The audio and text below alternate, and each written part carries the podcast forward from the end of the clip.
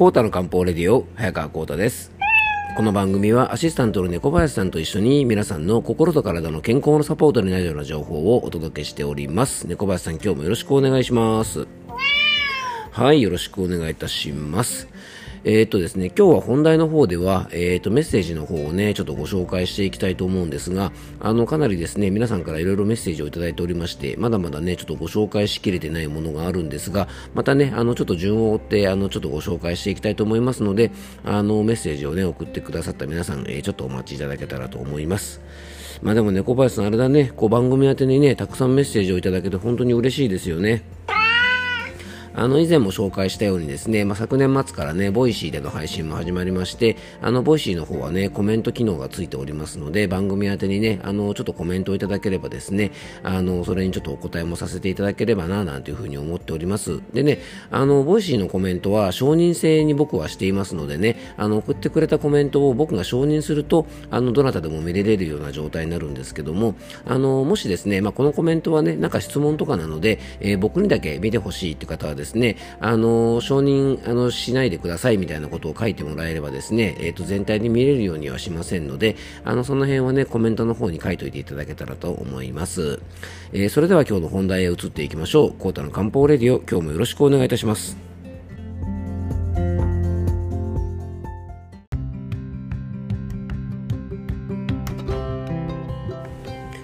はい、それでは今日の本題へ移っていきましょう。今日はですね、養生ネーム、文豪の桑の実さんからのメッセージをご紹介したいと思います。えー、メッセージいただきありがとうございます。えー、コー先生、猫林さん、こんにちは。年末年始に関わらず、毎日の配信、本当にすごいなと思って聞いています。今年もよろしくお願いいたします。早々ですが、40代後半の女性の友人が頭痛が辛いという悩みを抱えています。えー、気候や何かをした後ではなく朝の起床時や夜の就寝前にひどくなる。頭が重く少し締め付けられるような痛みで目の奥がギュッとなるような痛み。めまい、かっこ立ちくらみ、えー、疲れが抜けない首や肩が凝る目が疲れる。お腹周りが冷たく自分で熱を出せない感じ。温めると気持ちが良い。足先にも少し冷えがある。食後は良くなるが夕方また痛くなる。以前は鎮痛剤が効いていたが最近は飲んでもすっきりせず辛い。また血液検査の結果は貧血ではなく病院で処方されためまいの漢方薬を飲んでも改善しない。年齢的に、えー、更年期障害かもしれませんがそれにしても原因がわからず本人は辛そうです。お仕事は PC 作業の多い事務職です。何かコータ先生からアドバイスいただけたら、えー、嬉しいです。辛くなりそうな時におすすめのお茶などがありますか？長くなってすいません。お時間がある時で結構ですのでよろしくお願いいたします。えー、ということでね、あの、お友達の不調の相談ということで、慢性的な頭痛やめまいということでね、まあ、本当にあとお友達大変だと思います。あの状況をね結構詳しくあのアップしてくれたので、まあ、それをねあの、まあ、見て上でですね、まあ、分かる範囲でねちょっと僕なりの対策なんかをお伝えしていきたいと思います。あの頭痛とかでねお悩みの方かなり多いと思いますので、まあ、そんなね頭痛でお悩みの方の参考にもあのちょっとなるんじゃないかなと思います。まずはですね、まあ、病院の方もね、お友達すでに受診されているということで、あの、そこはね、ちょっと僕も安心しました。あのこれはねちょっと以前からお伝えしていることでもあるんですがあの検査に勝る予防なしとですね僕は常に思っていてなんかね、こう不調があってなかなか改善しない場合は、やっぱりきちんとね、医療機関でのね、あの受診、まあ、検査をあのしてみてほしいと思います。あの画像診断とか血液検査とかであの見えないものが見える場合もありますし原因が特定できればね例えば僕らみたいなねこう漢方相談をする際も非常にですねあの病院での検査結果みたいなものがあると助かるんですね。で検査結果と漢方的な診断をねちょっとこう組み合わせることで、まあ、より早い改善につながると思うんですね。でね、このお友達の症状なんですけども、頭痛が起こるとき、悪化するときが朝の起床時とか、えー、就寝前であること、就寝する前ですね、直前であること、またお腹周りが冷たくて自分で熱を出せない感じ、温めると気持ちが良い、足先にも少し冷えがあるということなので、あのまずこの2つの、ね、特徴の共通点を考えてみても、起床時とか就寝時というのは体温が、ね、こう下がっている状態なんですよね。まあ、起床してしばらくすると体温が上がってくるんですが、まあ、起きた直後というのは体温が下がっている状態だし、えー、就寝というのは就寝するときというのはあの僕たちは寝るときに体温が下がってこないと眠気がなかなか出てこないので実は寝る前というのは体温が下がってくるんですね、まあ、そういう時に痛みが起こっている状態だと。そして下腹部の冷えとか温めると気持ちがいいというこの状態を加味するとね、やっぱやっぱりですね、体の冷えとは大きなつながりがあるんじゃないかなと思います。まあ、自分ではね、こう熱が出せない、温められないような感じというような表現もありましたよね。でね、頭痛っていうのは、まあ、原因がどうであれ、まあ、すごく簡単に言っちゃえばですね、脳の血管の拡張と収縮がこれうまくできてないサインなんですね。で例えば冷えてね血管が収縮して痛い冷えて冷えると体が冷えると血管がギュッとなりますからね、まあ、当然こうね痛くなりますでストレスでも血管が収縮して痛くなるし、まあ、肩こりとか、ね、首こりとかで、まあ、血管がこうキュッとね狭窄した状態で脳にちゃんと血液の供給がされにくくなるとやっぱり痛くなったりするのでこれね何が原因で脳の血管の拡張収縮がうまくいかないかでちょっとこう対応を考えていくんですね。また食後は楽だけど夕方しんどいっていうのもねちょっとこれはねまたあのちょっと独特の特徴ですよね。でこれはですね食後は胃腸を動かすために実はね副交感神経というのが優位になるんですね。えー、胃腸を動かすのは交感神経と副交感神経でいうと副交感神経優位なので要は食後でね副交感神経が優位になるため血管自体は緩むんですね。なので、まあ、PC 作業が多くて、目とか肩とかの筋肉がね、こうガチガチなご様子なのでね、まあ、自律神経も整えて、筋肉をリラックスさせてあげるっていうことも、あの、冷えを取ったりするのと同様に大切なのかもしれません。で、めまいもね、こうぐるぐる回るようなメニエルとか、えー、良性発作性遠いめまい、あの、みたいなね、感じではなくてですね、まあ、立ちくらみとかふわふわとかふらふらする感じの、どちらかというとですね、三半規管に問題があるよりは、血流由来のめまいのような感じもするので、もしかしたらですね、まあ、病院でね、あの、めまいの漢方をもらったけど効かなかったっていうことなんですけど、あのー、ぐるぐる系のめまいとかに使うような、まあ、漢方薬が処方されているのかもしれませんね。でね、どうしてもね、こう病院で漢方薬処方する場合は、これね、保険適用の関係上、めまいで使うんだったら、めまいとね、こう効能効果がついていないと、まあ、なかなか使いにくいところがあるみたいなんですね。なので、まあ、病名でこう選ばざるを得ないこともあるので、まあ、これね、まあ、選んでくれた先生をかばうわけじゃないんですけども、あの、その先生が悪いというよりもね、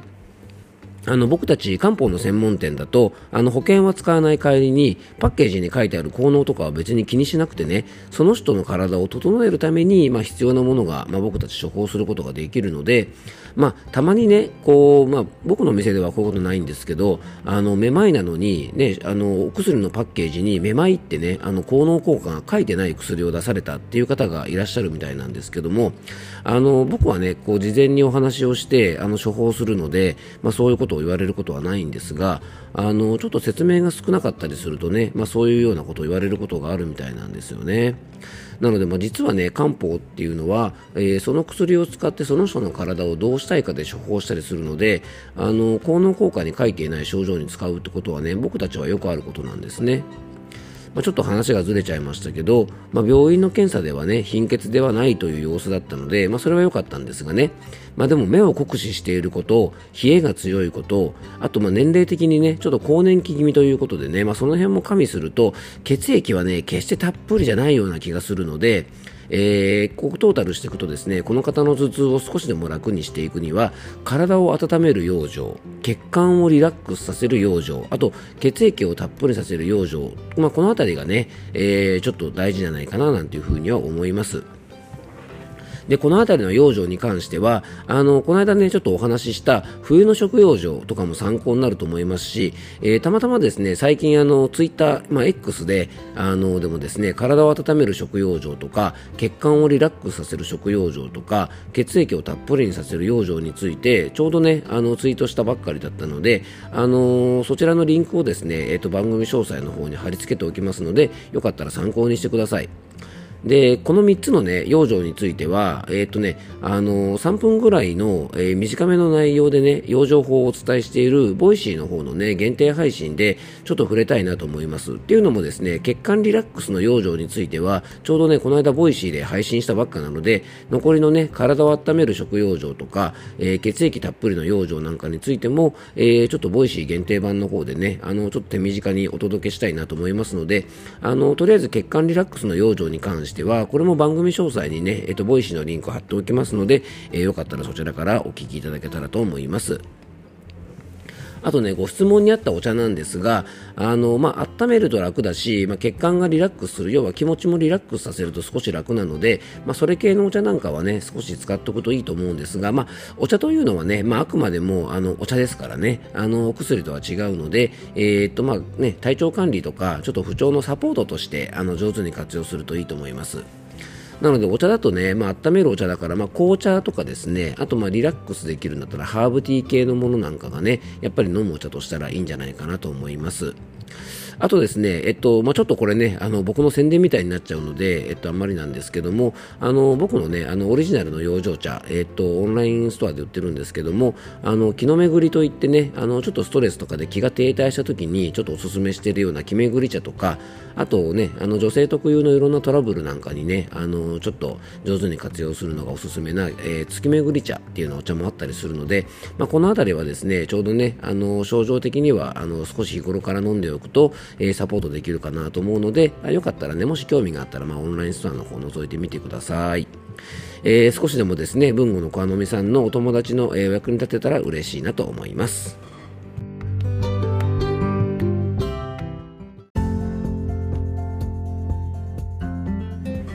はい、今回もクロージングの時間です。えっと、今回はですね、養生ネーム、文豪の桑の実さんからいただいた、えー、ご質問にお答えさせていただき、えー、40代の女性のお友達のね、えっと、慢性的な頭痛について、えー、ちょっと対策についてお話しさせていただきました。あの、皆さんの周りでもね、頭痛でお悩みの方、まあ、頭痛持ちなんていう言葉があるぐらいですからね、結構あの、日本ではね、頭痛持ってる方多いですし、えー、っとね、鎮痛薬ですね、頭痛薬でですね、結構あの昔から売ってるバファリンとか脳神とかはですね、あのまあ常備薬としての役割もあるのかもしれませんが、ものすごいね、大きい箱で大容量で売ったりしてるんですね。あまあでも最近あれかな、あの医薬品のね、オーバードーズがすごく問題になってるので、あんまり大きい容量売らなくなったのかもしれませんけども、まああんなね、なんか何回分入ってるんだっていうぐらい大きな鎮痛薬があるぐらい、結構ね、あの頭痛薬を飲まれる方っていうのは結構日本では多いと思いますますので、やっぱりね、まあ、一時的に頭痛薬でね、こう痛みを抑えるってことも大事なんですけども、できればそれと同時にね、あの根本的なところから、原因から改善していくと、まあ、そういうお薬を飲む、ね、回数も少なくなると思いますし、ちょうどね、文吾の小野さんからいただいたね、メッセージの中を拝見すると、あの、お友達の方もですね、以前は鎮痛薬が効いていたけども、最近飲んでもすっきりせず辛いということなんでね、あの、鎮痛薬自体は成分が変わっているわけじゃないんですね。でも実はね、鎮痛薬が効かなくなるということは、まあどういうことなのかっていうことを考えることが大事で、もしかしたらそのね、文吾の小野さんのお友達、例えば冷えが原因であれば、冷えがどんどんどんどんひどくなっていて、以前は効いたものが効かなかったりとかあの体が以前に比べると弱っていて効いていたお薬も効かなくなるなんてことがありますからあの体全体の調子もねぜひあの見つめ直しておくとあのよりね症状も楽になるんじゃないかなと思いますので、まあ、そんなこともね合わせて伝えていただけたらと思います。えー、今日も聞いていただきありがとうございます。どうぞ素敵な一日をお過ごしください。漢方専科サータ薬房の早川幸太でした。では、また明日。